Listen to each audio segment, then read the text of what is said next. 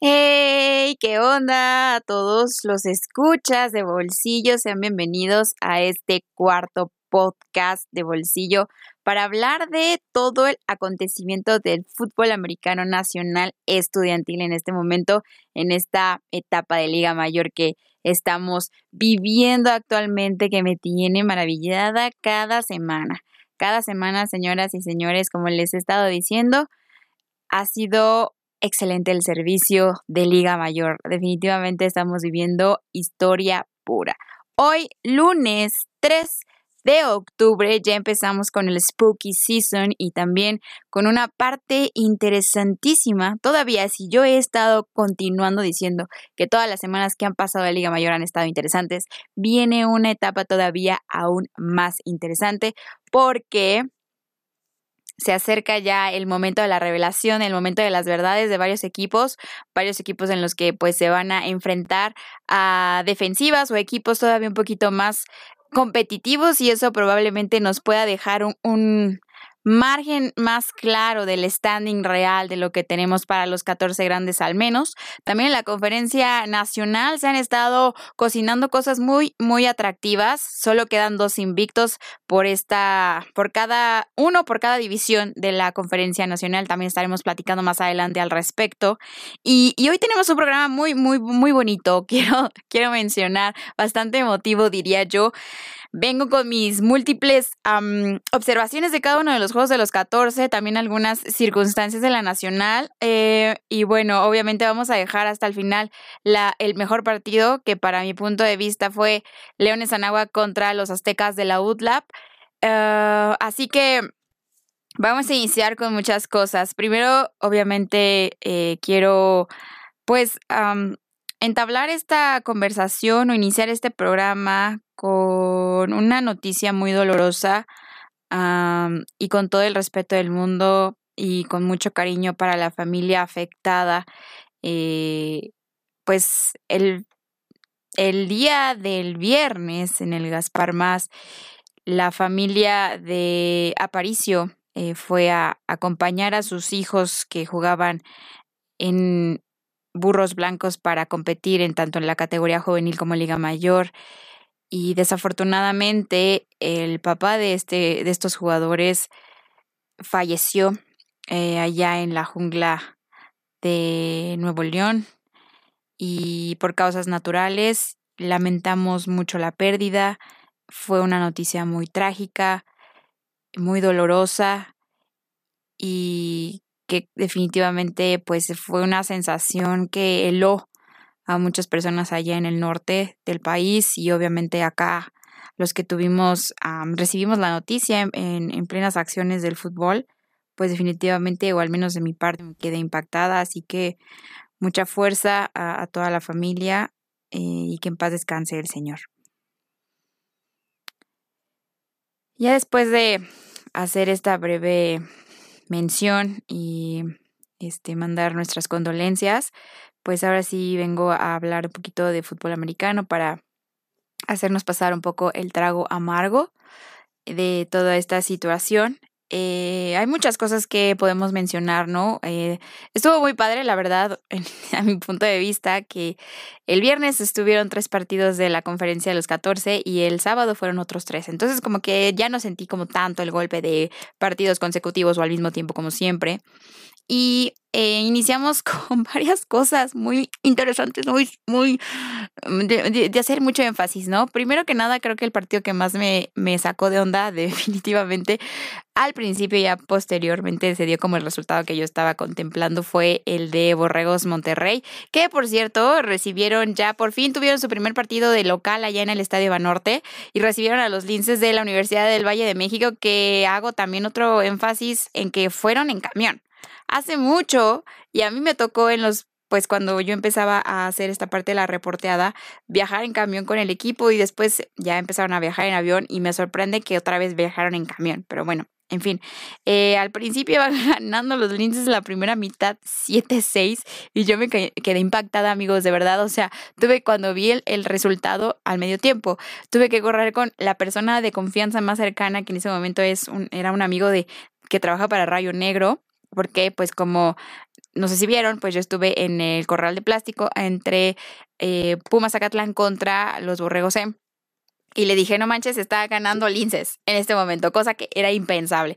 Finalmente terminaron eh, perdiendo con un marcador 41-21 y este pues dos partidos que creo que para mí son decepción, quizá un poco, fue Pumas Zacatlán contra Borrego Sem. Yo pensaba que iba a ser una circunstancia totalmente diferente. Abro un contexto sobre lo que está viviendo Pumas Zacatlán. Eh, bueno, en la semana tuvieron esta cuestión de que la FES entró en paro, entonces ya no pudieron entrar a las instalaciones a entrenar ahí tuvieron que buscar otra, otras opciones. Perros negros, ahí en el ejido de oro, que realmente la distancia es mínima, se ofreció para poder recibir a los Pumas Acatlán. Sí cambió mucho la cuestión de los horarios porque normalmente ellos entrenaban como entre 5 o 6 de la tarde y ahora pues han entrenado como más noche, entre 9 y 10 porque pues Perros Negros también tiene actividad nocturna. Así que yo siento que eso también pudo mermar un poco ah, y todavía como florecer más la frustración e incomodidad que se vive en el equipo, ¿no? Después de la derrota contra Burros Blancos. Así que pues esas han sido como que las cuestiones. Obviamente también el paro continúa y no saben en qué momento se va a levantar. Así que eso también queda como una incógnita por no saber en dónde van a jugar los juegos de, entre comillas, local. Probablemente vaya a ser en Perros Negros, sin embargo todavía no es nada oficial. Y bueno, ese partido yo pensé que iba a estar un poco más cerrado. Mm, abrió Max Lara, que realmente no fue como que el, inicio que a mí me hubiera gustado ver por parte del coreback número 12 de Pumas Zacatlán.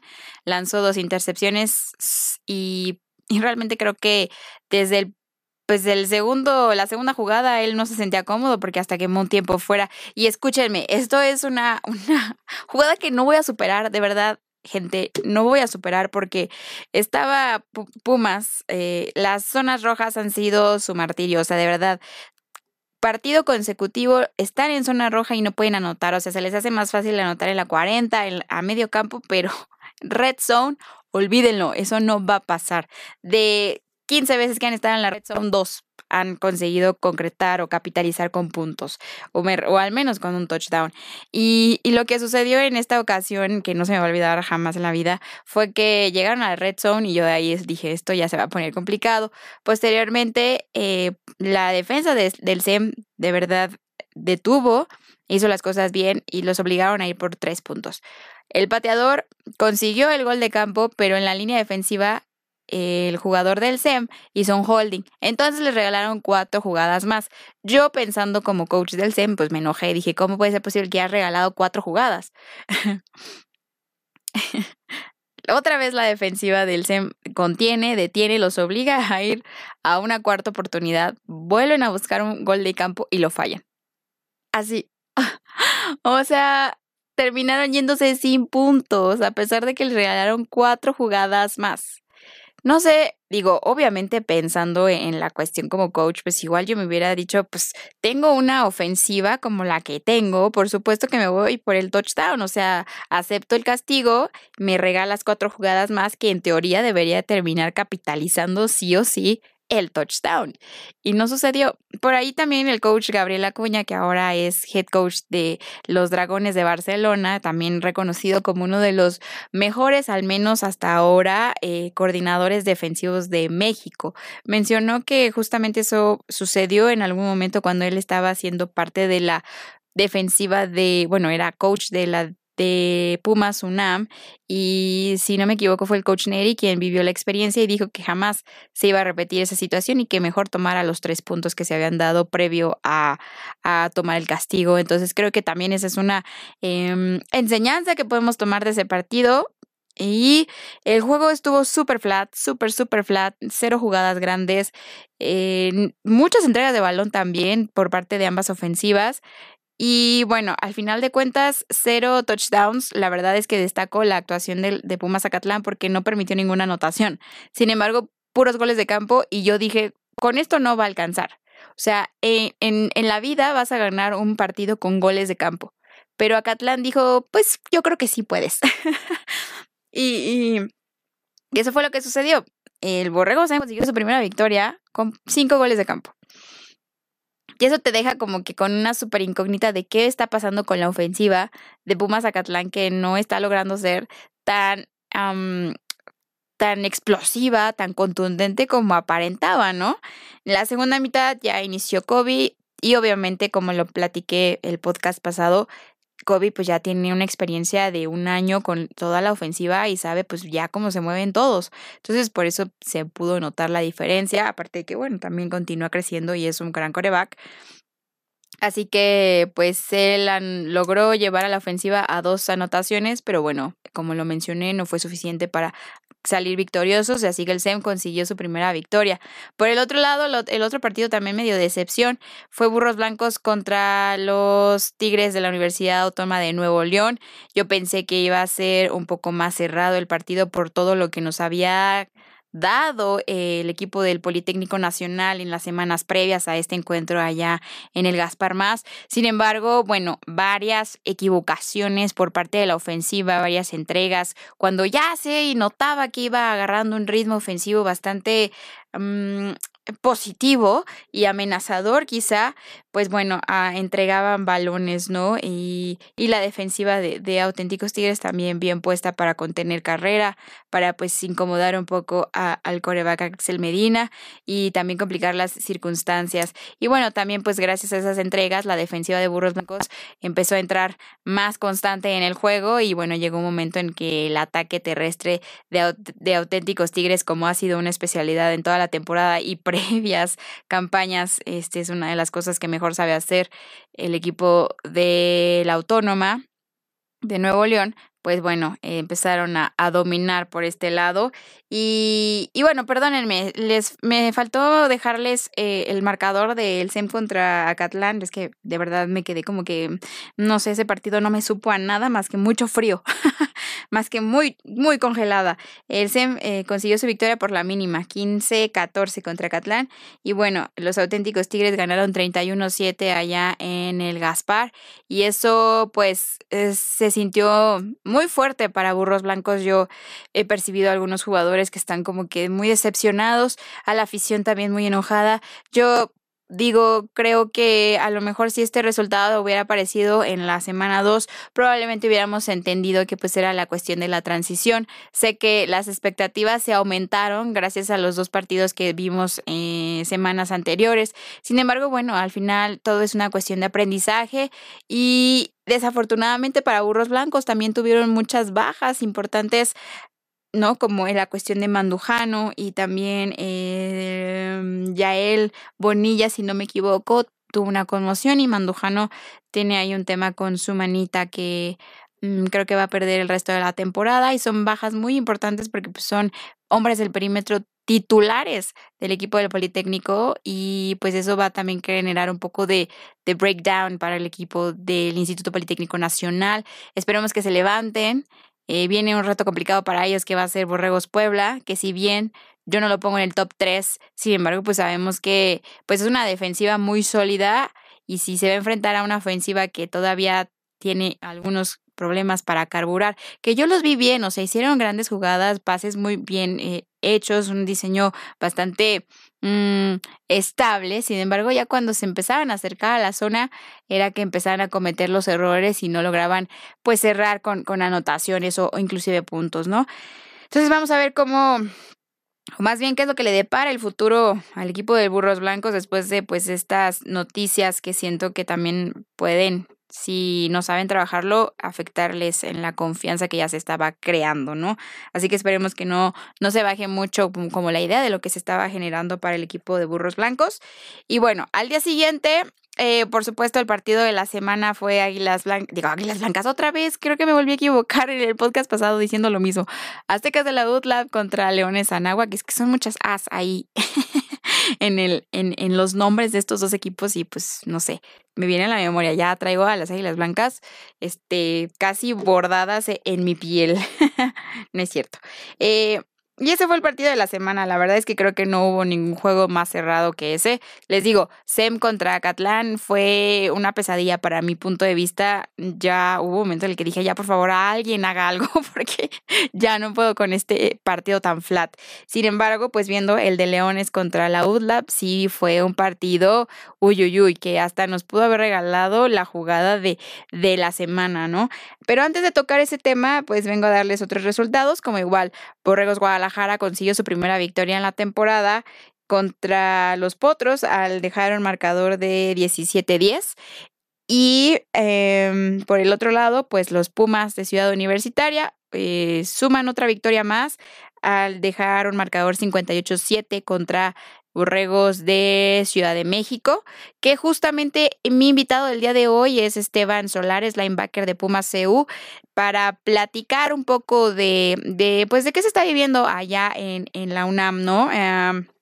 Con estos Pumas que pues van bien, han cumplido en, la, en lo que va de la temporada y vienen ahí ciertos este, retillos muy interesantes que si bien me lo permiten, eh, va a poner a prueba la defensiva de Pumas que hasta hoy, en mi punto de vista, ha sido una cosa que me ha gustado. No, no la pongo como la mejor, porque evidentemente bajo resultados y demás, pues eh, Borregos Puebla ha sido una de las más sobresalientes, pero sí creo que está muy sólida, con mucha profundidad profundidad en todas las unidades y eso es algo que les va a, a rendir frutos más adelante. Entonces, él es mi invitado para platicar sobre lo que está sucediendo en la temporada. Y ahora sí, vámonos con el partido que fue Leones contra los Aztecas de la UDLAP un marcador cerrado, ¿no? 26-20, una posesión, bueno, un touchdown nada más, únicamente, sin, sin cuestión de, del punto extra para irse al medio tiempo, que de hecho ahí hay muchas cuestiones muy criticadas, ¿no? Em, se sabía que iba a estar cerrado, yo les dije el podcast pasado que ese era el partido que todos deberíamos estar viendo sin importar qué circunstancia existiera. Y ah, bueno, al final de cuentas, Ah, me llama mucho la atención, ¿no? Un partido cerrado, se fueron 7-3 al medio tiempo.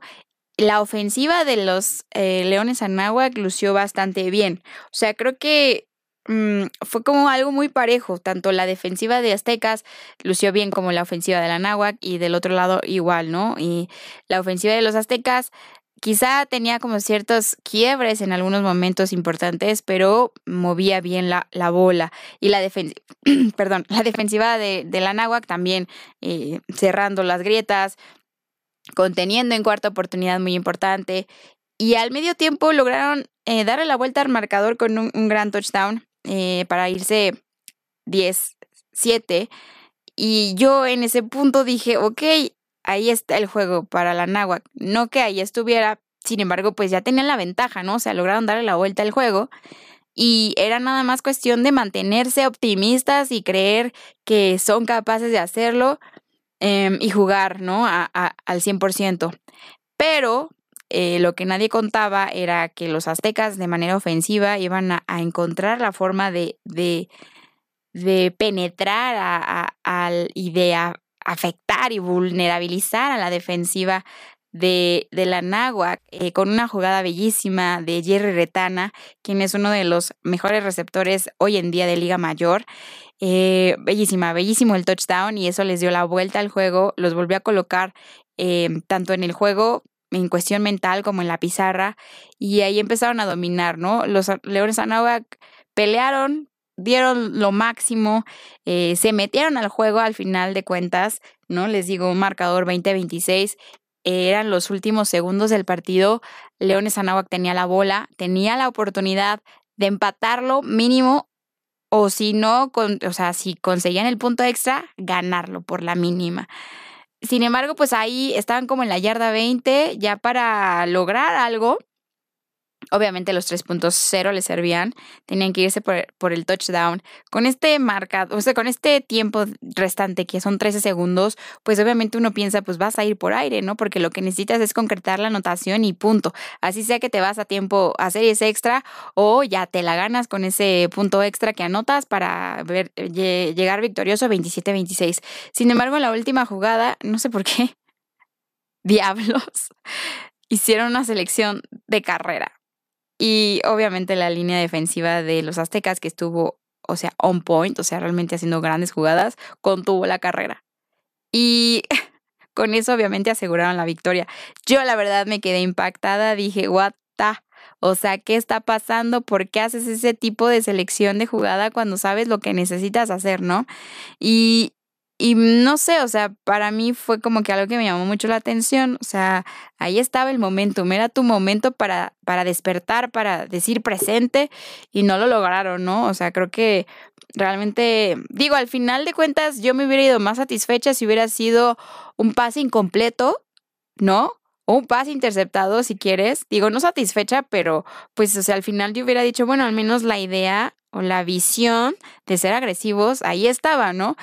Porque en la vida iba a funcionar esa carrera, jamás. No sé qué, qué sucedió ahí, si fue una, una mala conexión entre los coaches y los jugadores, fue una decisión mandada por el coordinador ofensivo, no lo sé, pero definitivamente eso sentenció muchísimo a Leones Anáhuac que pudieron haber sacado esa victoria. Yo honestamente pensé que sí lo iban a hacer, ya que pues bueno, o sea, realmente las derrotas que han tenido han sido por puntos muy muy cortos, ¿no? O sea, realmente han estado dando buenos juegos y los aztecas de la UDLA vienen en la alza también, vienen en la construcción, pero pues bueno, o sea, es diferente los procesos y yo dije, bueno, los Leones Anáhuac tienen la oportunidad de ganar y creo que ellos dijeron que no querían ganar en ese juego, entonces así fue como como se dieron las acciones de la de los 14 grandes y otros temas pues que igual eh, quisiera platicar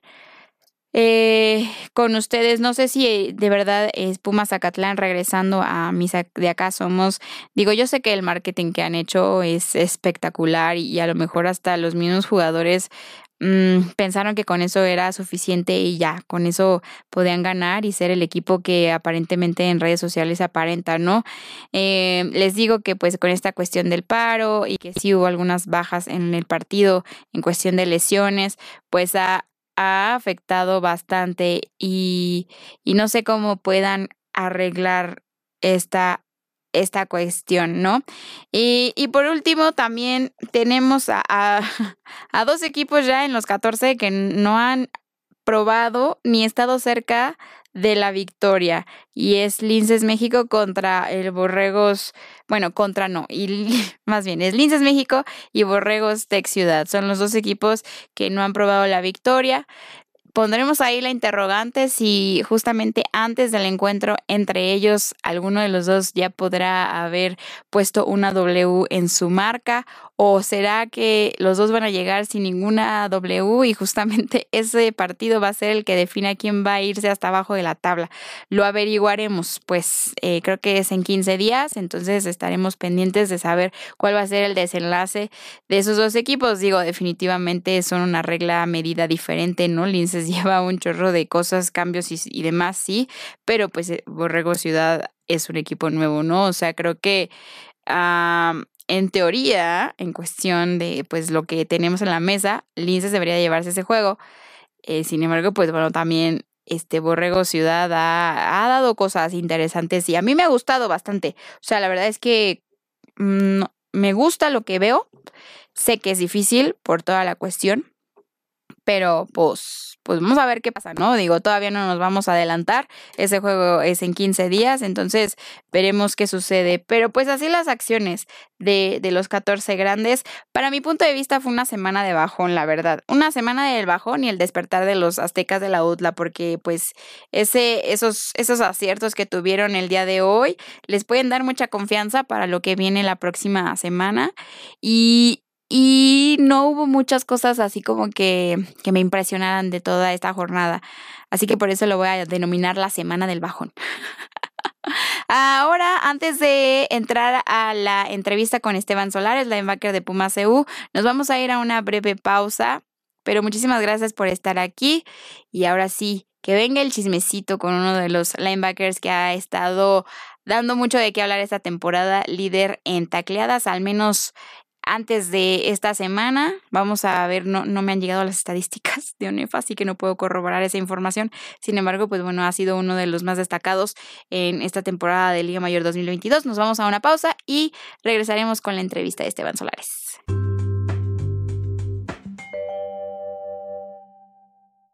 Bueno, ya estamos aquí con el linebacker de Pumas CU, Esteban Solares, eh, justamente también líder en tacleadas. Nada más lo menciono para que la gente lo sepa. Seas bienvenido. ¿Cómo te encuentras el día de hoy? Hola, ¿qué tal, Fer? Muchas gracias por la invitación. Eh, bastante a gusto estar aquí para hablar un poco de la temporada, que es una temporada muy, muy buena hasta el momento. Y pues nada, muchas gracias por la invitación. Perfecto. Sí, justamente como lo mencionas, ¿no? Creo que este año en específico se ve todo muy parejo, ¿no? Este, tanto equipos que pensábamos que estaban a la baja, nos han dado varias sorpresas y los que han estado o pensábamos que estarían dominando, este, también han tenido como ciertos tropiezos. ¿Qué te parece ah, para ti que has tenido también eh, varias temporadas ya de Liga Mayor que exista este tipo de no sé si llamarlo equidad, pero que se vea como todavía aún más competitiva la liga en general. Para nosotros los jugadores, como para la afición y los medios, es emocionante poder, poder tener este tipo de encuentros tan llamativos. Eh, es la primera vez desde hace mucho tiempo que, está una, una, una liga unificada que los Tex podemos jugar con, con los Tex pueden jugar con equipos de UNEFA y viceversa eh, que digo, ahora ya es UNEFA a todos, pero antes existía esa separación, ¿no? Claro. Eh, eso, han sido juegos muy físicos, la verdad han sido resultados que pues mucha gente no se esperaba, como lo comentas. Eh, sabíamos que iba a ser una temporada muy complicada, muy física y pues al final el que menos errores cometiera a lo largo de, ¿no? Y, y hasta el momento creo que eso es lo que se ha dado en general. Creo que todos los resultados pues han sido justos, eh, a mi parecer. Ok. Eh, entonces, pues nada, ¿no? Es, es seguir trabajando semana a semana. Como bien lo comentas, no podemos dar un rival débil, no existe un rival débil. Eh, lo hemos visto a lo largo de, esta primera parte de la temporada, que cualquier equipo puede ser, puede ser contendiente. Y, nada, recae mucho en, la preparación que existió en, en, pretemporada, de la mentalidad de los jugadores, de, de, la actitud de los coaches ante ciertas situaciones, ¿no? Entonces, creo que va a ser una segunda, una segunda parte de la temporada bastante emocionante, con encuentros muy llamativos y pues nada, ¿no? ¿Qué, qué decir de, del cierre, ¿no? De, de los playoffs, que van a estar de locos. Claro que sí. Oye, y platicando, eh, llega el primer partido, ¿no? Contra Borregos Monterrey, allá en el Olímpico. Definitivamente fue un partidazo, ¿no? Este, cómo se levantó el equipo de Pumas después de esa derrota que estuvieron como muy cerca de lograr la W, ¿no? Eh, ¿Cómo, qué se habló en los vestidores? ¿Qué fue lo que se comentó para decir como, obviamente sabemos que es el primer juego, todavía hay mucho por delante, pero qué tanto se trabajó esa parte para que esa derrota en específico eh, no pegara en el equipo en la, en la cuestión de confianza y los alentara a, pues, a seguir eh, completos, competitivos en, en, los, en las temporadas, bueno, en las jornadas más bien que acaban de suceder. Sí, pues, pues fue algo complicado, eh, no tanto por el hecho de haber perdido contra Borregos Monterrey, sino porque era nuestro primer encuentro.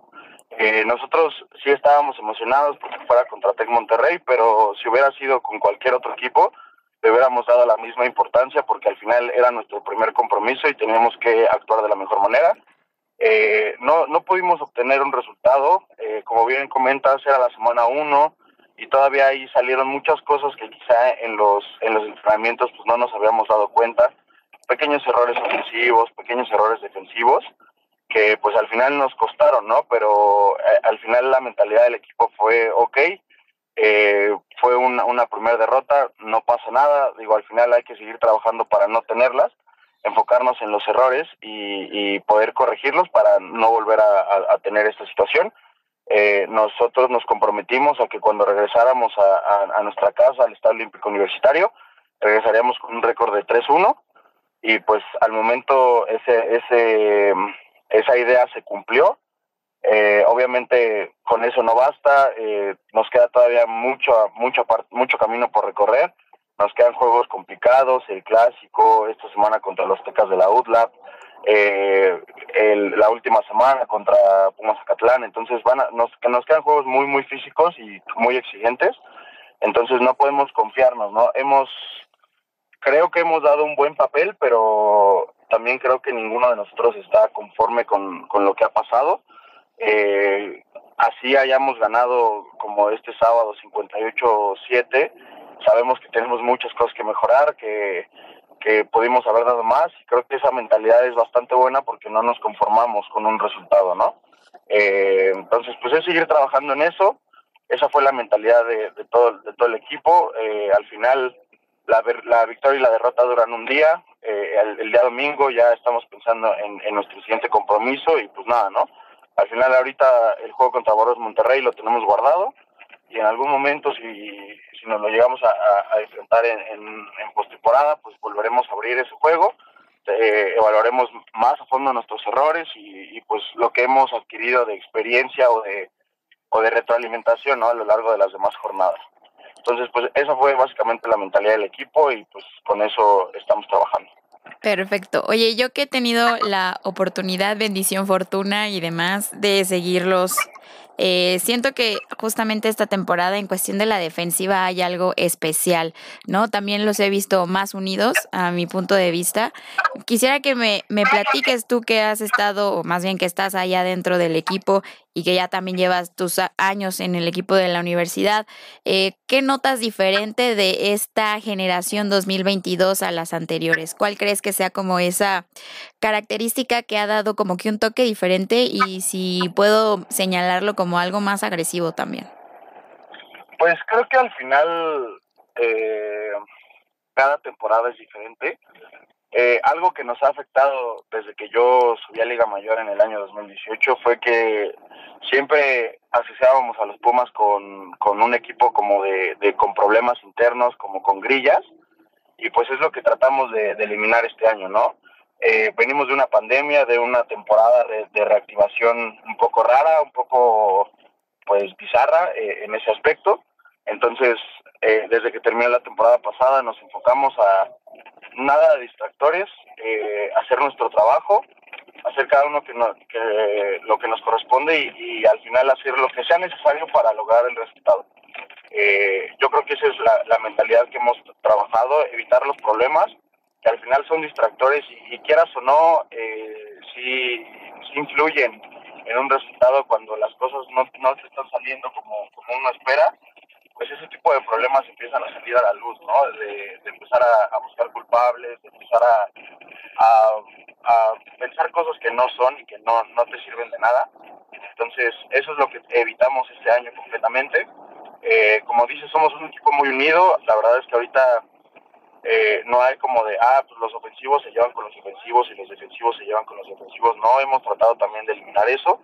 Eh, al final somos una familia y, dentro del campo tenemos que tenemos que actuar como tal y afuera también y porque al final no, no nos sirve de nada decir ah sí somos hermanitos y todo pero al final yo veo que, que a mi compañero en el, campo en el, campo le están haciendo algo no está saliendo las cosas como como uno espera pues ah, echarle culpas o, voltearlo no acobijarlo decirle güey todo va a estar bien siguiente jugada y, tratar de hacer lo, lo, que nos corresponde para que todo este, este mecanismo funcione, ¿no? Eh, también algo que influye mucho, mínimo en la parte defensiva, fue la preparación física. Eh, a principios de este año, más bien todo el año, hemos tenido una preparación física muy, muy, muy extensa eh, y muy, muy intensa. La verdad es que estuvo, ahora sí tuvimos una temporada como Dios manda y tuvimos mucho tiempo para planear las cosas de la mejor manera, para planear la, la etapa de fuerza, la, la etapa de hipertrofia, la etapa de velocidad, entonces creo que al final todo eso se, se lleva al campo de juego, ¿no? Y pues nada, el staff también es un staff muy completo, muy competitivo, y pues hemos sabido eh, agarrar lo mejor de, de, cada situación. Creo que esa es la, la parte que nos diferencia de, de los Pumas de años anteriores, y pues nada, eso, eso al final se refleja en el campo. Claro. Muy, muy completa tu respuesta, eh, permíteme decirte. Oye. Pues, ajá. pues que, o sea, está bien, pero... al final, al final pues, es, es lo que hemos estado trabajando, o sea, sí han habido cosas que nos han, que nosotros mismos nos hemos puesto el pie, Okay. Y pues esas son las cosas que hemos analizado y que hemos dicho, no podemos permitir que esto nos vuelva a suceder y pues seguimos trabajando, cada semana hay errores y cada semana hay cosas que corregir y tenemos que evolucionar para, poder lograr el objetivo. Oye, justamente lo habías mencionado al principio de la entrevista, ¿no? Que este sí se ha logrado pues llegar con ese récord al, al olímpico este a, a, partir de este momento. Sin embargo, pues igual, ¿no? O sea, creo que la, los resultados que ha tenido Pumas eh, después de la derrota contra eh, Borregos y quitando quizá la de este fin de semana, podría decir que han sido cumplidoras, ¿no?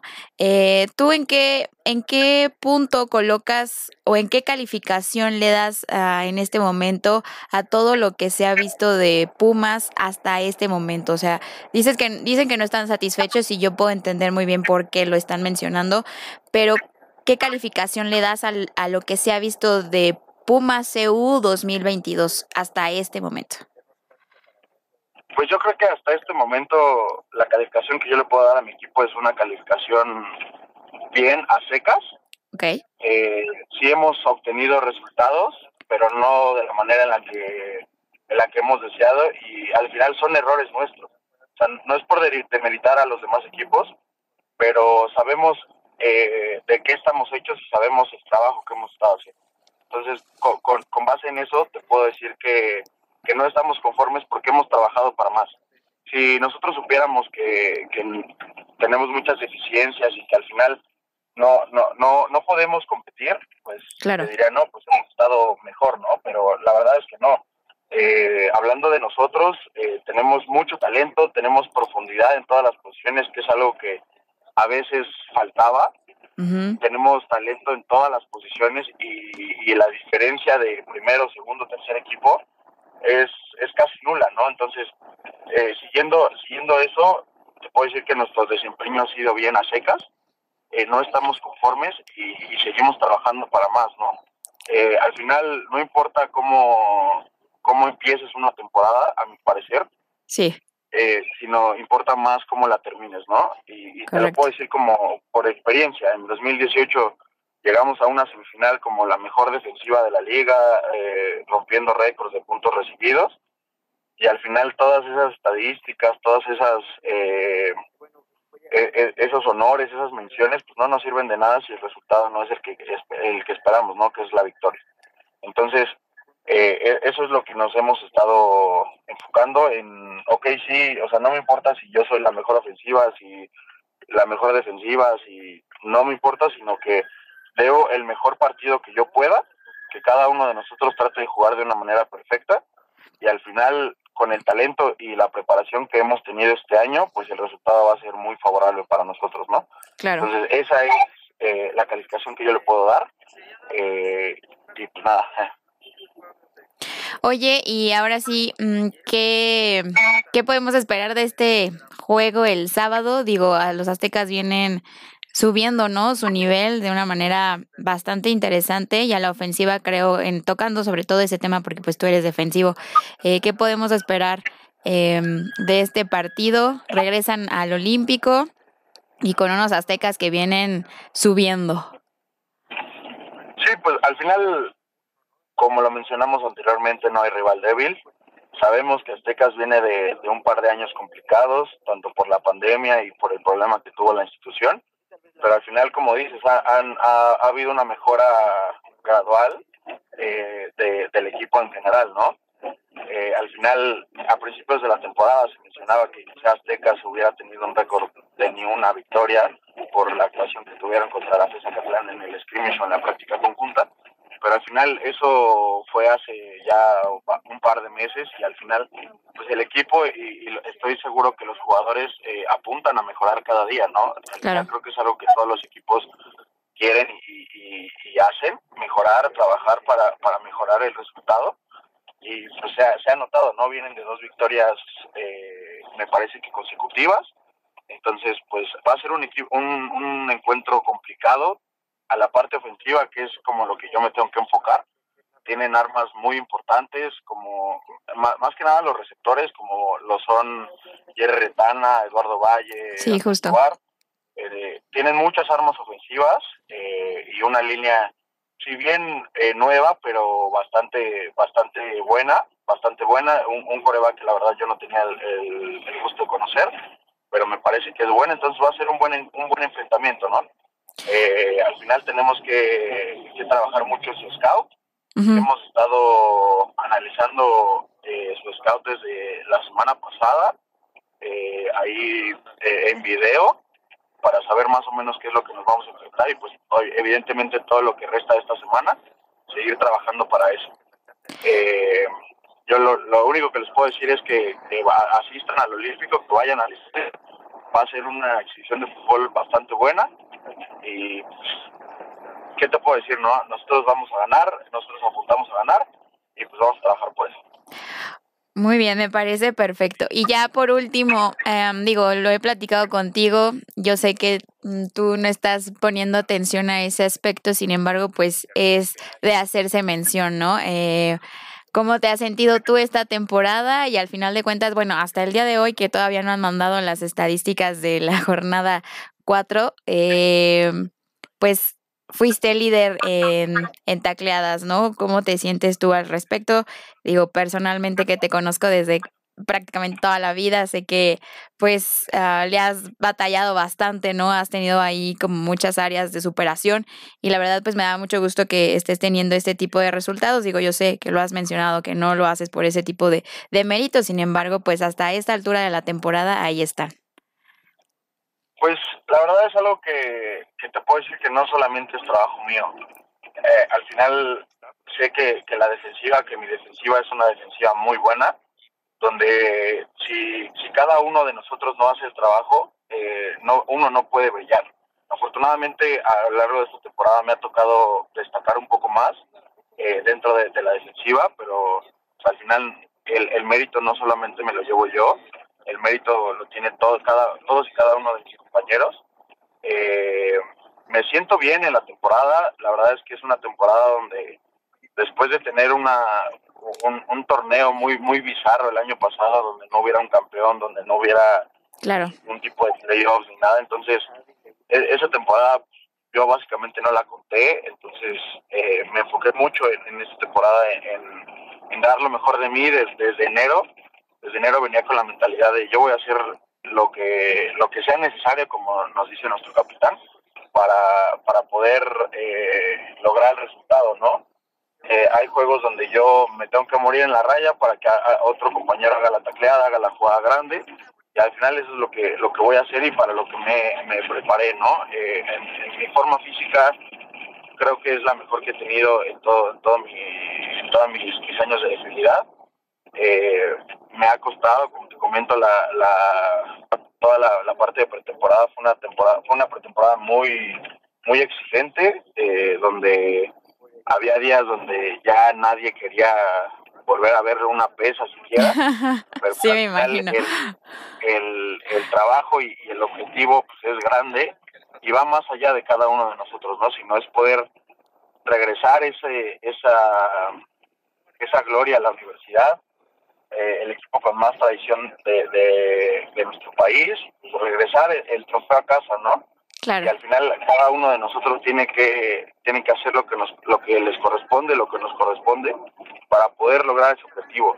Y eso es lo que yo me he estado enfocando esta temporada. Si bien ha habido juegos donde a mí me ha tocado hacer muchas tecleadas, también ha habido juegos donde yo he tenido que sacrificarme para que otro otra persona haga las tecleadas y al final ese es el ciclo de la vida yo seguiré dando mi mejor esfuerzo y si sigo manteniendo el nivel, pues qué mejor, ¿no? Si no, pues al final, mientras mi equipo gane y mientras seamos campeones, eh, los méritos, este tipo de méritos, pues pasan a ser el segundo plano. Eh, entonces, es lo que yo me he estado enfocando. Eh, sé que hay, hay, hay excelentes linebackers en toda, en toda la, toda la, la liga como lo son de los que me acuerdo ahorita de bote pronto, Artemio Baños de, de Borregos, Estado de México y Osvaldo Canchuela. Eh, dos jugadores con los que he tenido la fortuna de jugar eh, y, sé que son jugadores sobresalientes en, su equipo y en su posición.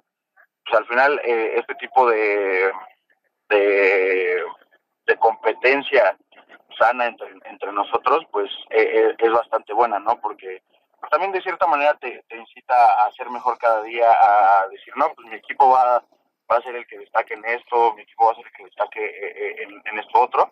Entonces, pues es una competencia sana que al final, o sea, tengo entendido que no hay ningún tipo de premio, pero si lo hay, pues qué mejor. Y pues nada, al final todo, todos los defensivos creo que estamos enfocados en, en en, que nuestro nuestra los drives del, equipo rival sean tres y fuera para que nuestra ofensa tenga eh, la bola el, mayor tiempo posible y pues es lo que lo que hemos estado tratando de hacer. Y pues nada, lo, lo único que me queda a mí y a los demás estoy seguro de seguir trabajando, seguir trabajando para, para poder lograr el objetivo, para poder comenzar esta segunda parte de la temporada fuerte, eh, como ya bien comentamos eh, hace ratito, vienen juegos muy complicados, muy juegos muy físicos y pues no no no ha sido no es suficiente con lo que hemos hecho, no tenemos que dar más, cada uno de nosotros tanto de Pumas como de los demás equipos tenemos que dar más para para poder cerrar la temporada de la mejor manera y pues afrontar unos playoffs eh, de, desde una, una buena perspectiva, ¿no? Entonces, eh, creo que eso es todo lo que te puedo decir respecto a eso. Y pues nada, es algo que, que no lo tengo presente, porque siento que si te enfocas tanto en eso, pues las cosas te dejan de salir. Entonces, nada más es hacer lo tuyo, hacer lo que te corresponde, taclear, sin pensar en si en un juego haces cinco tacleadas o haces 14 o haces 15 o haces las que tengas que hacer.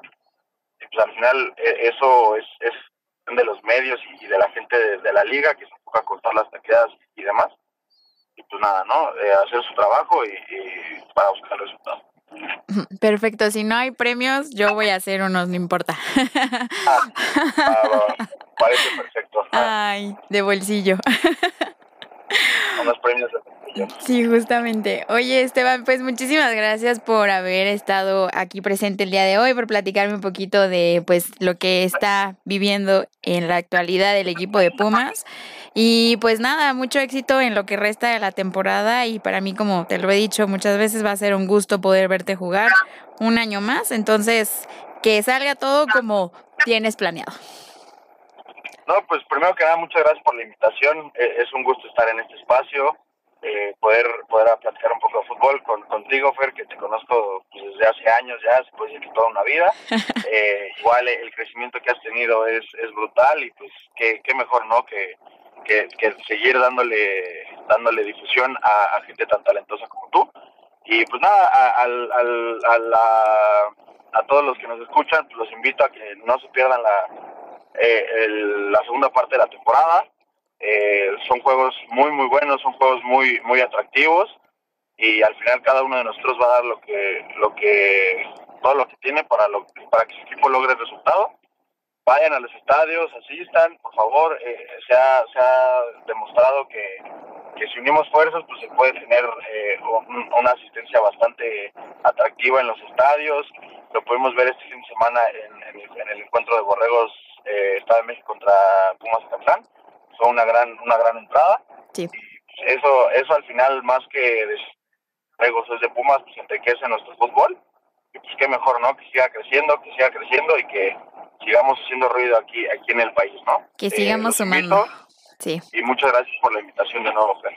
Que tengas una muy bonita tarde. Ahí estaremos en contacto. Claro sí, pero muchas gracias. Bonita semana. Bye. Adiós. Espero les haya gustado la entrevista con el linebacker de Pumas EU, Esteban Solares. Y ahora, con una muy bonita plática, honestamente, me conecté con el ex corredor de Borrego SEM, Samuel Camacho, para platicar un poco sobre lo que ha visto de los Borregos SEM justamente en esta temporada, después de la bellísima dolorísima, trágica inicio de temporada que ha tenido este equipo y después de su primera victoria. Así que nos vamos a ir a, una pequeña pausa antes de entrar de lleno con la entrevista. Gracias por acompañarme y ahora sí, un pequeño break antes de otro chismecito.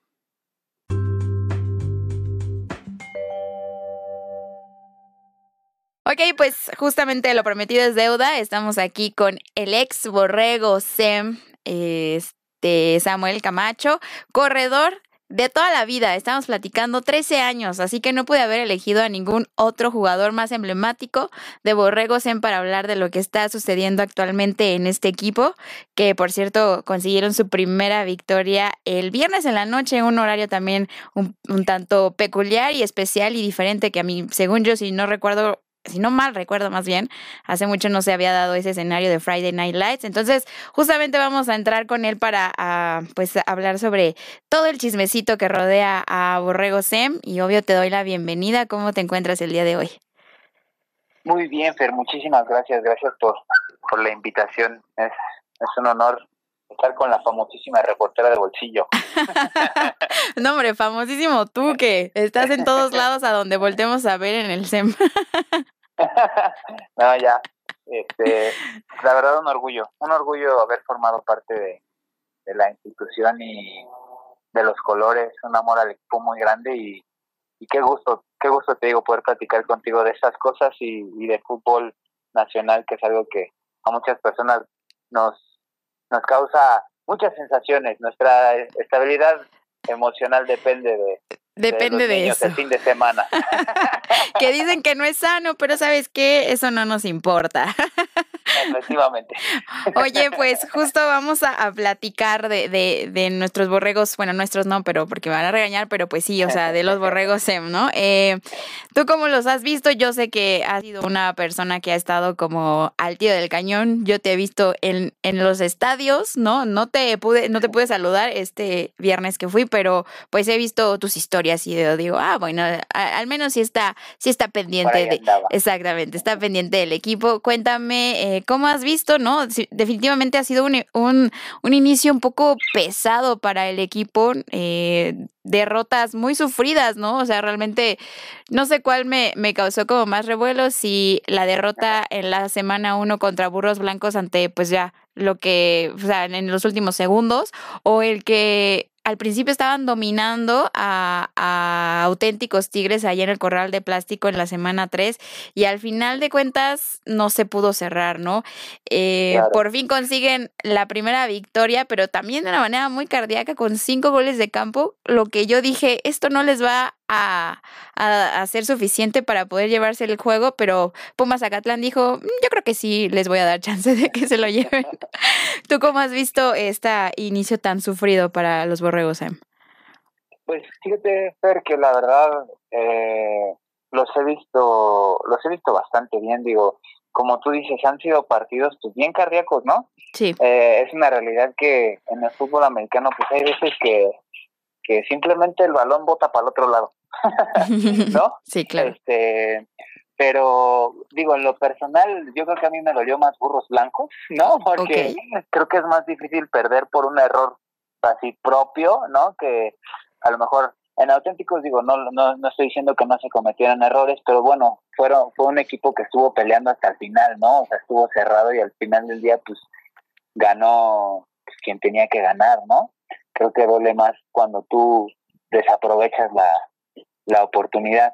Pero la verdad, eh, creo que se está haciendo algo muy bueno. O sea, eh, ahorita lo que estoy viendo yo en los chavos, pues sí, definitivamente es una mentalidad diferente, ¿no?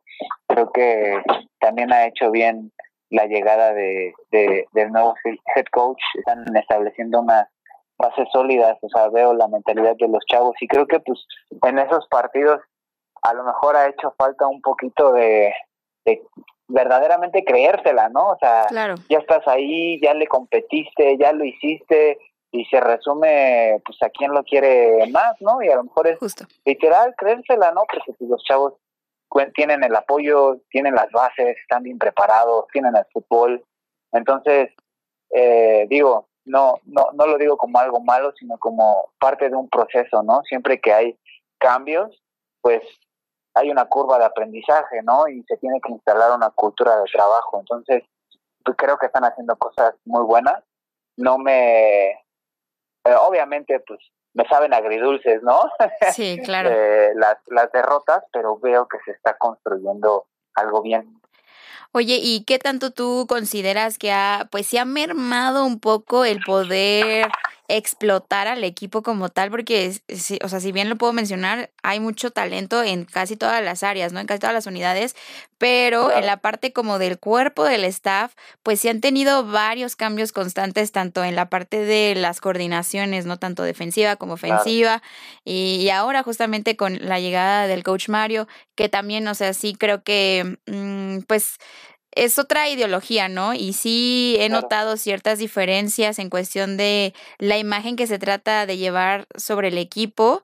Entonces, ¿qué tanto tú sientes que también como ese tipo de cosas han uh, repercutido de cierta forma a que em, les cueste un poco de trabajo capitalizar, ¿no? De manera inmediata. Digo, sabemos que hay muchos aficionados a este equipo que se la pasan como recordando el pasado y diciendo, no, es que ya no son los mismos borregos SEM de hace miles de años.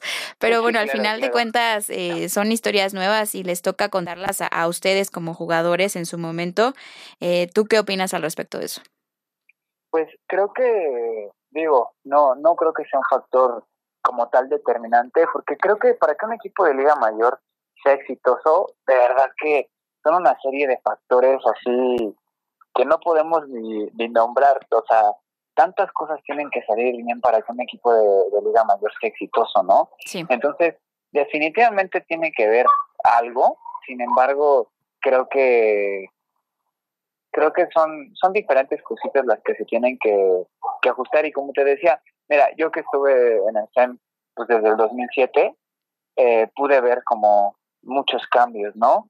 Vi a un SEM como que bien consolidado, ¿no? Eh, eh, en la salida del coach Bordan en el 2012, pues fue un coach que estuvo muchísimo tiempo, ¿sabes? Entonces ya tenía una cultura de trabajo bien establecida, ya eh, se, había generado la identidad del equipo, ¿no? Y, y, se había permitido trabajar. A partir de eso, en el CEN fue pura transición, ¿sabes? Claro, sí, sí, totalmente de acuerdo. Sale 2012 el coach Borda, eh, entra el coach Enrique Zárate en el 2013, nada más está un año, entra Jorge Guerra, nada más está dos años y cachito, entra el coach Simón, igual está dos años, como que chameando bien, luego llega pandemia, un relajo, este, otra vez cambio de head coach y dentro de eso pues también cambio de coordinadores de, coordinaciones ofensivas, cambio de coordinaciones defensivas. Entonces, creo que pues sí, o sea, en, en gran parte el programa se ha visto eh, eh, pues ha tenido que enfrentar toda esta serie de cambios, ¿sabes? Sí. Entonces sí, o sea, definitivamente la llegada de nuevas eh, nuevas personas en donde sea, o sea, tanto en staff como jugadores, o sea, es algo que, que sí te representa, como te decía, una curva de aprendizaje, ¿no? Porque pues es, ¿sabes qué? A ver, es, vamos a reestructurar, vamos a empezar a hacer las cosas de esta forma y pues sí, o sea, hay jugadores que están listos y tienen la madurez y, tienen la disposición para que así como llegas, ahora le vas, nos ponemos a chambear. Y hay otros que pues cuesta un poquito más de trabajo, ¿no? Incluso el encontrar tú esa, ese punto de equilibrio en, en, el que todo empieza a funcionar bien, en el que se estableció ya como tal el programa, pues creo que toma un poquito de tiempo. Sin embargo, a pesar de la premura, a pesar de los cambios y todo eso, pues creo que el equipo está, está encaminado en una buena dirección, ¿sabes? Claro. Oye, ¿y tú qué, qué sentiste? Obviamente eh, vi que muchos aficionados fueron felices. Para mí también me pareció algo correcto eh, el hecho del regreso del cuerno, ¿no? Del SEM y, y que, digo, al final de cuentas creo que todos nos habíamos ya acostumbrado a llamarlos borregos SEM. Al final se hizo como anteriormente hace poco, no sé si hace un año o dos, eh, creo que fue en el 2019, si no me equivoco, que se trató de llamar Borregos México, pero al final como que nadie, nadie lo cachó, o sea, yo seguía diciéndole SEM todo el tiempo y fue como, bueno, creo que pues a petición del público vamos a regresar a Borregos SEM, lo cual me parece correcto.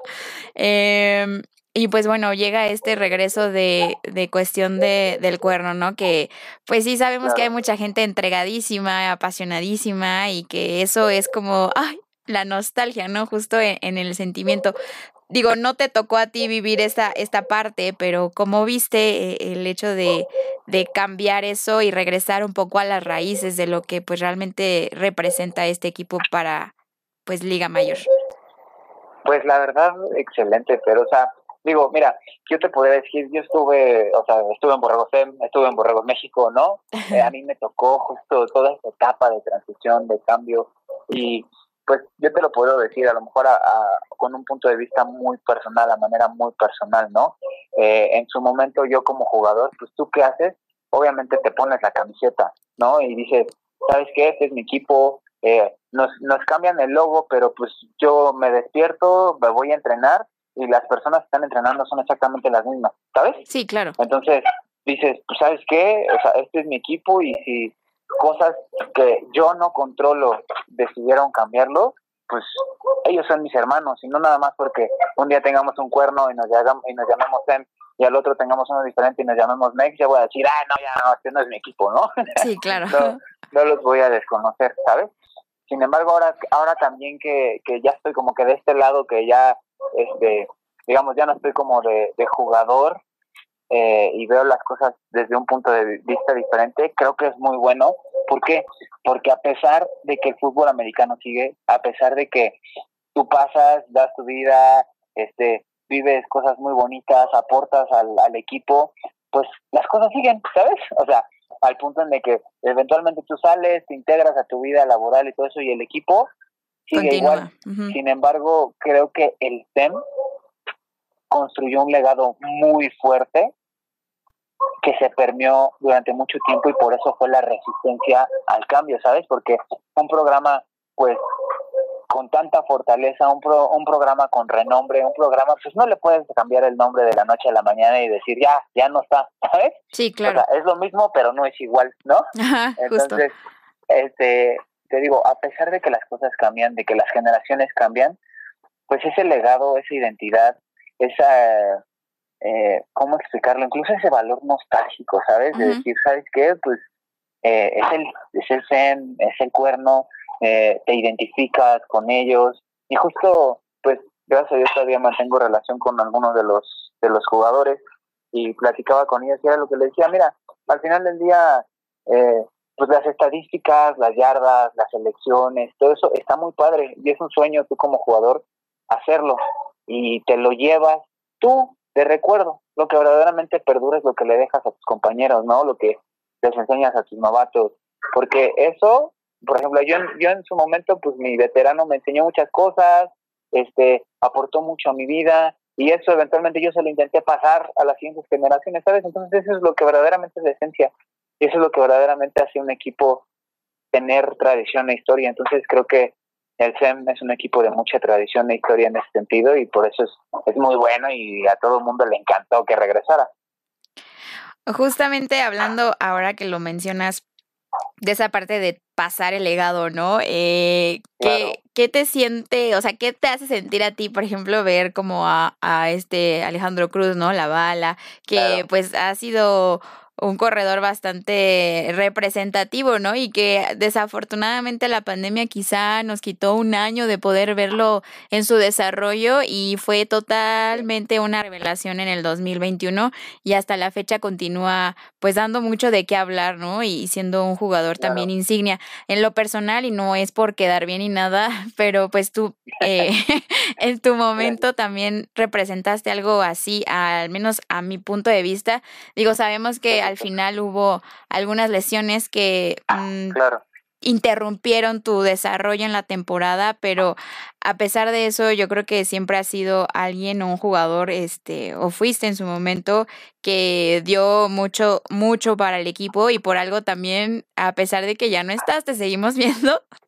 Eh, este, en el campus. Entonces, ¿qué representa para ti ver ese tipo de decir, ah, está ahí no un mini tú porque definitivamente no se trata de eso, sin embargo, dices, hay alguien que está corriendo la bola y que está haciendo un trabajo excepcional y que definitivamente y esperemos cuando él se vaya haya un sucesor, ¿no? O sea, sentir que justamente se está pasando la la la este la estafeta. de una manera correcta. Pues fíjate que la verdad en lo personal sí es algo algo muy bonito y, y muy padre, ¿sabes? El eh, porque te lo digo, por ejemplo, yo en mi, en mi año de novato, pues mis veteranos eran Roberto González el Pachuca y el Coto, ¿no? Salvador Sierra. Sí, claro, que le este, damos un saludo. El Cacho también. O sea, tuve una, una serie de, de veteranos que fueron muy exitosos, muy buenos y que me aportaron muchísimo. Este, y, y de este lado, por ejemplo, el verlos tanto al, al Balita como, como a Rocky, como a Emilio Matías. Este, yo desde, los veía yo desde que jugaban en, en, la, en la juvenil y decía, órale, me gusta cómo juegan, ¿sabes? Claro, sí. y como corredor, pues obviamente tienes el ojo fino, ¿no? Y, y su estilo de juego en particular siempre me gustó muchísimo, o sea, bien explosivos, habilidosos, este, de corazón, ¿sabes? De garra, que se dejan ir, que si tienen que cortar, cortan, si tienen que pegar, pegan, si tienen que correr así, velocidad, se escapan, ¿sabes? Entonces, yo desde que los vi cómo corrían en juvenil, dije, órale, estos niños, este, pues están cañones, y, y dentro de mí decía, qué padre, voy a poder compartir con ellos, este, aunque sea un rato, ¿no? Ya después subieron a, a Liga Mayor, y justo esto digo, no, no, no, no quiero colgarme ninguna medalla que no me corresponde. Son, son personas que tienen un talento increíble, ¿no? Que hubiera estado yo o no hubiera estado yo, hubieran destacado.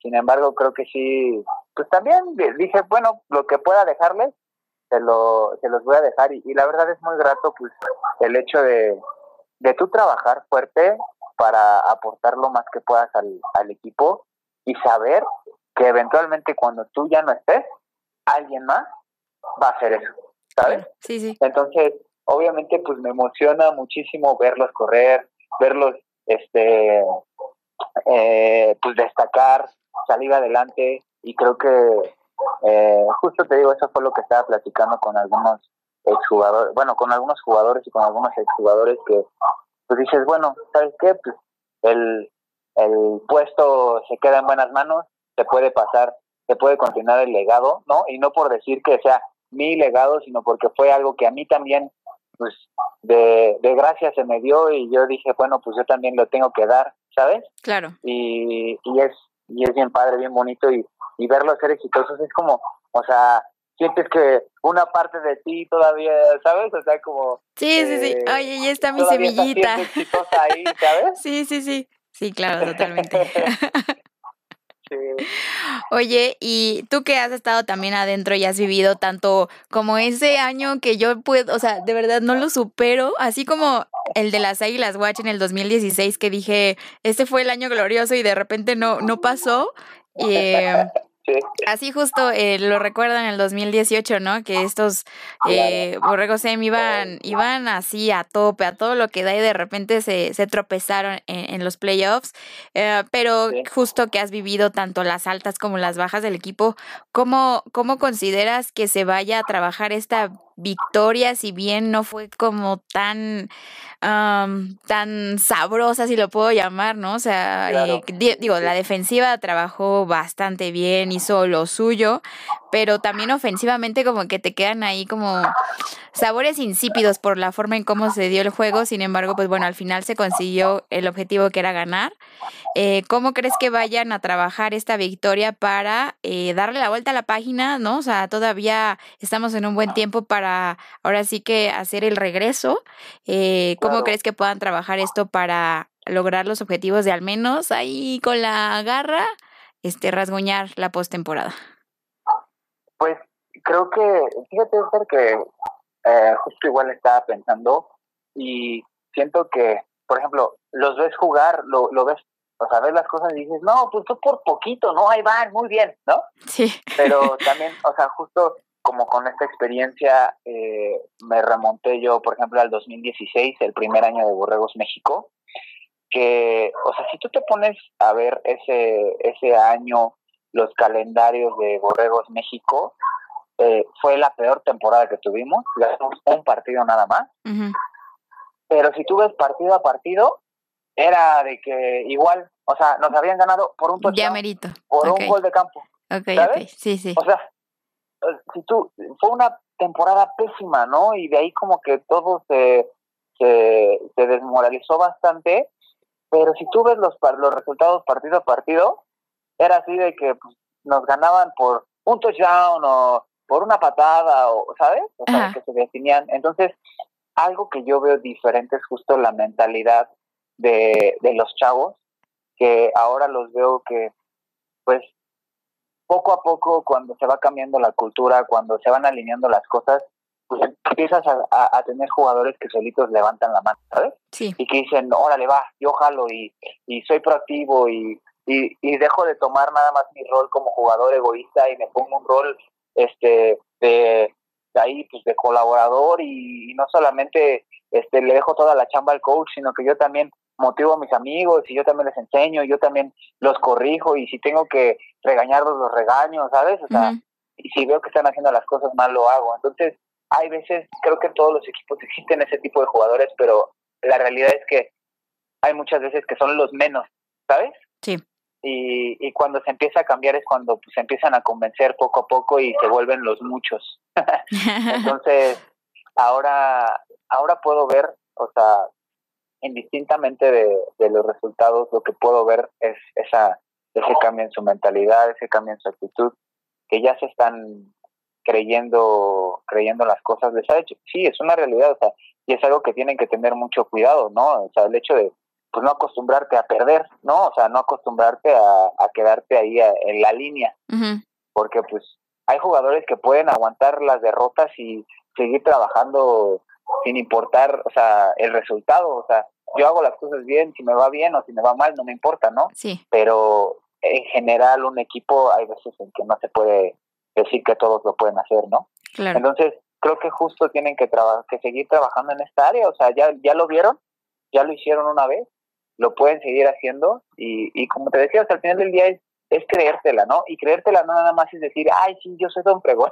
o sea, no, o sea, creértela es decir, ¿sabes qué? Soy un atleta, soy un jugador de fútbol americano de Liga Mayor, soy, o sea, esto no es cualquier cosita, es alto rendimiento y me voy a disciplinar, ¿sabes? O sea, creértela es decir, voy a comer bien, creértela es, voy a dormirme temprano, no me voy a ir de relajo, voy a exhortar a mis compañeros, voy a poner el ejemplo del gimnasio, voy a bajar y voy a trabajar, voy a ser un jugador coachable, o sea, eso es creértela, eso es verdaderamente participar, porque si no, ni siquiera intentas, o sea, ni siquiera estás intentando, ¿sabes? Sí, claro, totalmente. Creo que deben de seguir con ese ímpetu que tienen, con esa con, ese trabajo que han, que, han estado haciendo y seguírsela creyendo de que tienen de, verdad todo para ser muy exitosos este y, no estoy hablándolo de forma romántica o sea es lo que te digo.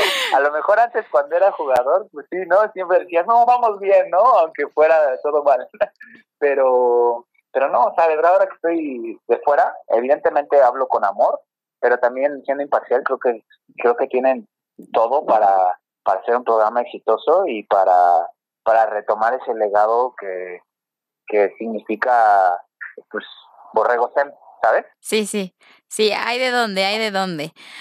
Oye, y ya para finalizar, este, platícanle a la gente que nos está escuchando y a mí también, este, ¿qué, qué planes para ti, en dónde estás trabajando y en qué momento te voy a reclutar para algún equipo de la LFA. Esa es la, esa es la pregunta que yo mantengo y sigo persiguiéndote todos los años desde que terminaste tu elegibilidad de Liga Mayor. ¿En qué momento te voy a ver de nuevo con hombreras y casco, por favor? Mentira, eso sí, mentira no es, ¿eh? que lo sepa todo el mundo. sí, sí, Este, pues fíjate que ahorita estoy eh, chambeando en el corporativo de Liverpool. Perfecto. Eh, pero hubo un rato que sí me alejé un poquito de, de todo, estuve chambeando en, en Hidalgo, como que me desconecté, ahorita ya dije, no, regreso, ¿no? Ok. Este, y fíjate que sí, o sea, en su momento cuando yo terminé Liga Mayor, pues justo termino así, último partido en el CHEM, tengo la lesión de, de Liz Frank, se me rompen los ligamentos de mi pie izquierdo, este, tres meses en cama, me operan dos veces, tengo, me ponen placas, tornillos, y pues sí, mira, tuve muchas lesiones en mi trayectoria. Por cierto, un codo que sigo todavía impresionada y que creo que jamás en mi vida se me va a olvidar. este, se me, o sea, tuve, se me rompió mi, mi tenón de Aquiles en mi segundo año y te podría decir que la rehabilitación de Aquiles no es fácil y esta, no manches, estuvo súper cañona. Eh, sí, no, o sea, no, te voy a mentir, eh, sí, obviamente pienso, me visualizo abrochándome, siempre yo me abrochaba mis tacos cuando estaba en, el locker y como que en ese momento era el momento en donde como que yo caía en cuenta, ¿no? Y justo cuando me, acuerdo abrochándome mis tachos, yo decía, ay, qué padre, ¿no? le daba gracias a Dios porque podía estar aquí, jugar. Este, entonces, obviamente me vuelvo a imaginar abrochándome mis tachos, ¿no? y, poniéndome mi casquito y todo, y, salta a mi corazón. pero pues eso yo sé que es porque pues, soy un jugador de fútbol americano, ¿no? O sea, aunque lo dejé de practicar, nunca lo voy a dejar de ser. Sé que voy a tener 60 años y me voy a acordar de cuando me abrochaba mis cachos y voy a decir, oh, le traigan un casco, ¿no? Este, eh, sin embargo, ahorita sí, sí, o sea, lo, lo pienso y mi corazón salta, sí me gustaría hacerlo, pero sí tengo que ser, pues justo eh, con, con las ganas de, de cuidar mi cuerpo, que tuve muchas lesiones, tengo que ser yo bien imparcial en eso, o sea, como que hacer un poquito a un lado el corazón. ¿Qué, qué son mis planes ahorita? Eh, operarme mi pie, eh, quitarme las placas, porque gracias a Dios gané bien. Qué bueno. Este, me, me lo tienen que quitar para que, porque sí me restringe un poquito la movilidad. Puedo tochear, ¿no? Dominguero, pero pero tengo que, que quitarme, recuperarme y de ahí evaluar, o sea, si verdaderamente me siento apto para competir y para aportar, ten por seguro que, que ahí voy a estar. Uy, ojalá, lo voy a decretar con todas las fuerzas del mundo. pero pero igual si no se llegara a dar la verdad estoy de, de verdad que mi, mi etapa de jugador de fútbol americano de liga mayor la disfruté al 100% de verdad sacrifiqué todo lo que tenía que sacrificar dejé de ir a donde tenía que dejar de ir o sea lo viví al 100% entonces te podría decir que me quedaría en paz y también mi objetivo a largo plazo es poder este jugar con mis hijos cuando yo esté viejito, ¿sabes? O sea, también quiero ser un papá ahí que eche el tochito con sus hijos, que juegue con ellos, que salga y todo eso y pues el americano a veces te pasa la factura, ¿no? Entonces Claro. quiero quiero ser yo diligente en ese en ese sentido porque pues sí me, me encantaría este estar viejito y, y todavía moverme para disfrutar a mis hijos pero te digo o sea es prepararme y pues como como siempre lo hice con esa mentalidad de a ver pues si me voy a preparar me voy Sí, a hacerlo preparar bien, ¿no? Claro. al 100 y para entrarle porque si voy a estar a medias o siento que voy a hacer ahí quinto equipo o así pues.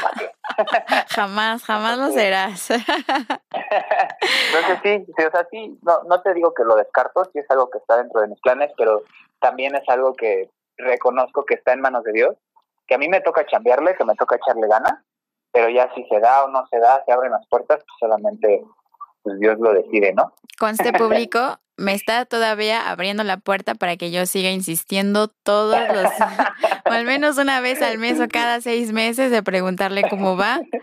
Eh, pretexto perfecto para iniciar la conversación y obviamente digo no no mucho pero lo poco que también tuve la oportunidad de verte eh, disfruté mucho cómo este jugabas el- este deporte y así sea que pueda volver a verte en la LFA que yo siempre trato de reclutar a todas las personas que siento que valen la pena tanto como seres humanos como jugadores a esta liga entonces por eso te estoy haciendo la invitación. Eh, también estaré feliz y no seguiremos estando felices porque pues bueno al final este eres una persona que también vale mucho entonces justo también eso es algo que mm, a veces cuesta trabajo como que enseñarle a los jugadores no que no es ser un gran jugador sino ser un gran ser humano y creo que eso es algo que tú has logrado establecer en tu desarrollo y crecimiento como hombre de valor Ajá, muchas gracias. Muchas gracias. Y la admiración es mutua, Ay, de verdad. ya vamos a llorar en este momento. Bueno, este, antes de ponernos más sentimentales, eh, te agradezco mucho el haber estado, el, el haber también aceptado pues este espacio para hablar de los viejos tiempos, de los nuevos tiempos y también darme un cachito de, de tu día para platicar sobre, sobre esto y tener una conversación como siempre muy grata y de mucho chisme, pero este muchísimas gracias por haber estado aquí. No, muchísimas gracias a ti, de verdad. Y esto es, es con gusto el- la, la chamba que estás haciendo. Yo ahí te invito, te exhorto a que a que no lo sueltes, no lo dejes. Estás haciendo algo increíble por el por el fútbol eh, nacional. Y, y, qué bonito, Fer, y de verdad, en lo que te pueda ayudar, lo que te pueda aportar eh, en, en todo esto, con gusto, con gusto. Va, perfecto. Ya se va a salir una lagrimita, así que vamos a cortarle. este, que tengas un muy bonito lunes y, y nos estaremos poniendo en contacto, ya sabes, una vez al mes, al menos te voy a preguntar ahí cómo va todo. Te mando un fuerte abrazo, Sam. Yo también, Fer. Un, un, un abrazote y saludos a todos los... Los, escuchas. Perfecto. Adiós. Bye bye.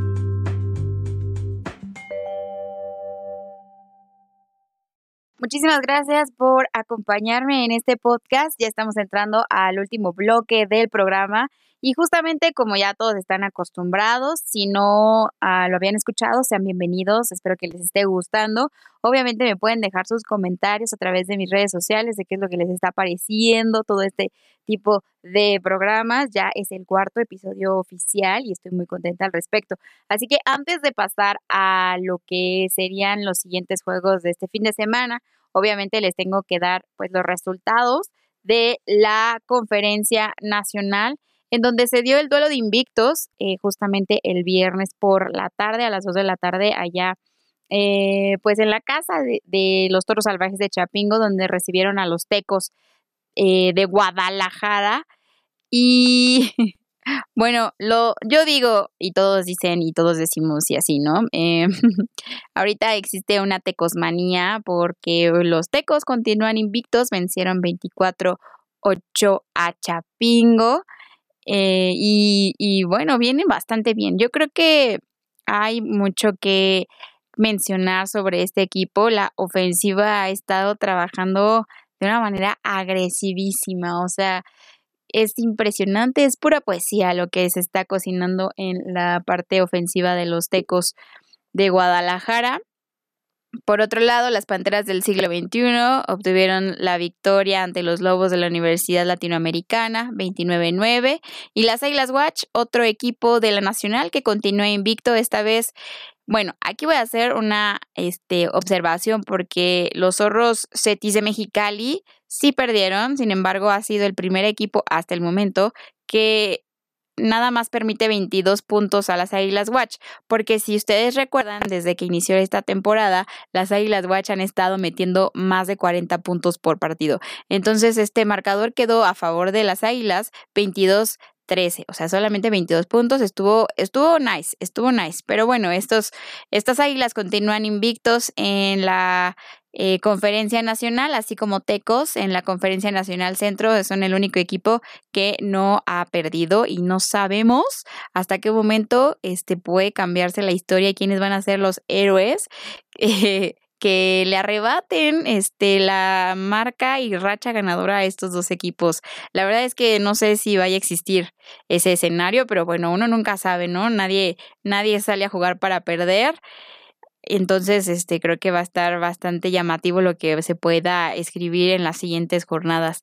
Los búhos eh, continúan eh, colectando Ws al ganarle 16-7 a los frailes, los correcaminos por la mínima 18-17 a los Cardinals del Bajío, los Lobos de Coahuila, que este también fue un juego bastante pues importante, ganó 21-13 a los Leones Cancún y Leones Anagua Querétaro venció 28-7 a los Red Wolves y así las acciones de la conferencia nacional.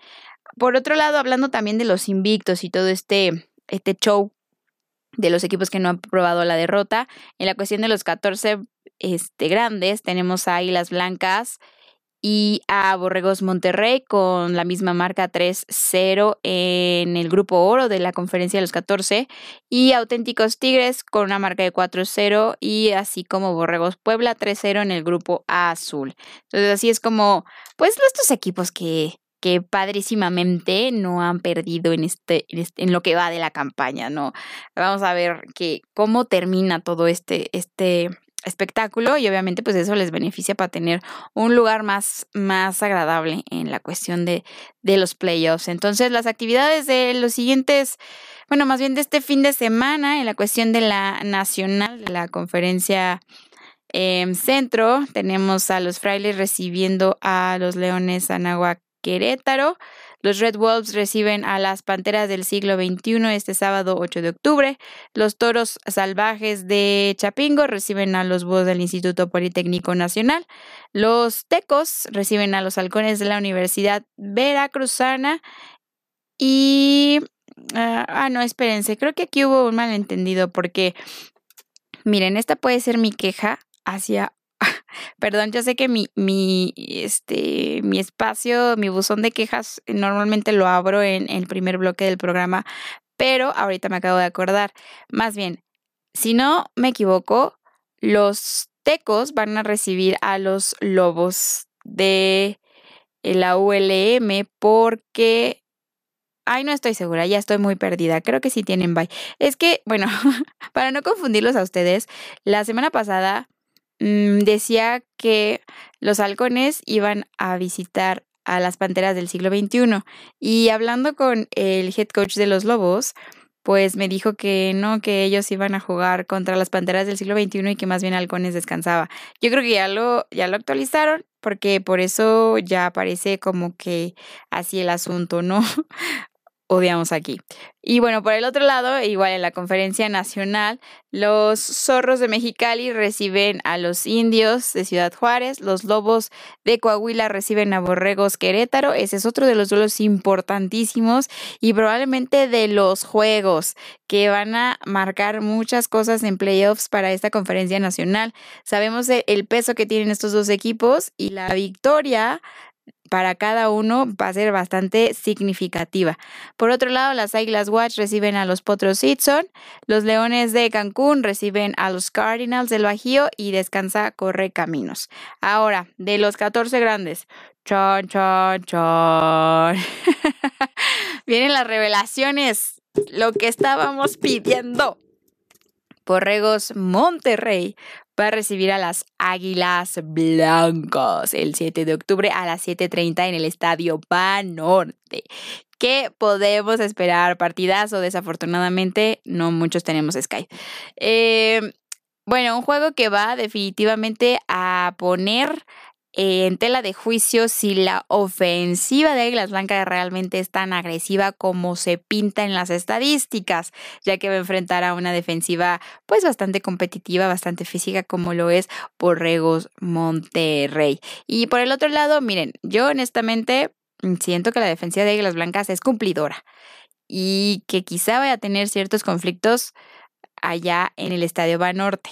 Entonces vamos a ver qué tanto pueden sí ajustar, qué tanto sí pueden frenar el ataque tanto aéreo con Luis Pulido, entre otros, y pues mi, mi kit Covarrubias, ¿no? Que también es alguien que ha estado destacando en estas jornadas. Y otro partido que también aquí siento que va a estar muy interesante a su vez es Pumas de Ciudad Universitaria recibiendo a los aztecas de la UTLAB, como lo escucharon con la entrevista de Esteban, dijo que su marca o su propósito era este llegar 3-1 al Olímpico y lo cumplieron. Así que pues vamos a ver, esto va a ser una prueba de fuego para muchas áreas y muchas unidades de ambos equipos, ¿no? En la cuestión de pues como se ha visto la, el ataque aéreo de los aztecas de la UDLAP y va a poner como alto por tú a varios, a varios hombres del perímetro de, de, los Pumas, ¿no? Y por el otro lado vamos a ver qué tanto la online puede contener a la, de, a la línea defensiva de los aztecas, que ha sido un dolor de cabeza para varios corebacks. Entonces, este, yo creo que va a estar, va a estar bastante interesante. Los aztecas vienen a la alza y Pumas CU cumpliendo con, con lo que deben de, de hacer. Eh, por otro lado, los Leones Anáhuac van a recibir a los Borregos de el Tech Ciudad y eh, Pumas Zacatlán recibirá, quién sabe dónde todavía, a Borregos Guadalajara, así como Borregos Puebla, que ese también va a ser un duelazo, va a recibir a, Burros Blancos y los Borregos SEM reciben a los Potros Salvajes, igual otro Friday Night Lights muy bien. Y los, bueno, los equipos que tienen descanso son los auténticos Tigres y los Linces de, mm, bueno, del Valle de México, bueno, Linces México, ¿no? Eh, por ahí también, este, afortunadamente, los auténticos tienen pues una semana de descanso bien recibida para pues obviamente descansar algunos músculos y preparar para el cierre de la, de la campaña. No olvidemos que ellos también tienen un, una, un closure de la temporada regular que es el clásico regio definitivamente ese juego va a estar pues muy interesante porque aquí se abre la, la, interrogante de si los dos equipos de Monterrey van a llegar invictos a ese clásico y eso va todavía a prender más furor a lo que nos espera en el Gaspar más. Entonces vamos a tener otro Friday Night Lights en el, en el estadio de Borrego Sem y eso me, me da bastante gusto porque, bueno, aunque las fotos no son lo máximo por el tema de la iluminación, el ambiente que se hizo, el ambiente pues sí está padre, ¿no? Eh, vamos a ver qué tal, cómo se pinta todos y Potros, este, bueno, después de ese descontón que recibió, logra concretar algo un poquito más este, interesante para el juego de borregos eh, SEM o, o, los borregos SEM van a poder establecerse un poquito mejor a la ofensiva, ¿no? Vamos a ver qué, qué procede ahí. O sea, hay juegos, hay juegos llamativos. Burros contra borregos Puebla, les digo. Y esos tres yo creo que son como los más destacados. Entonces, pues así estuvo. Esas son las acciones. Eso fue lo que sucedió este fin de semana con muchas cosas por hablar. Y esto es lo que nos, pues, mm, nos tendrá este próximo fin de semana en Liga Mayor. Y como les digo, o sea, quizás sí fue la, la, la, jornada del bajón, porque bueno, nada se compara a los tres partidos que tuvimos eh, al principio de, de, esta campaña, ¿no? Entonces, pues bastante, bastante agradable todo lo que se ha estado preparando en Liga Mayor.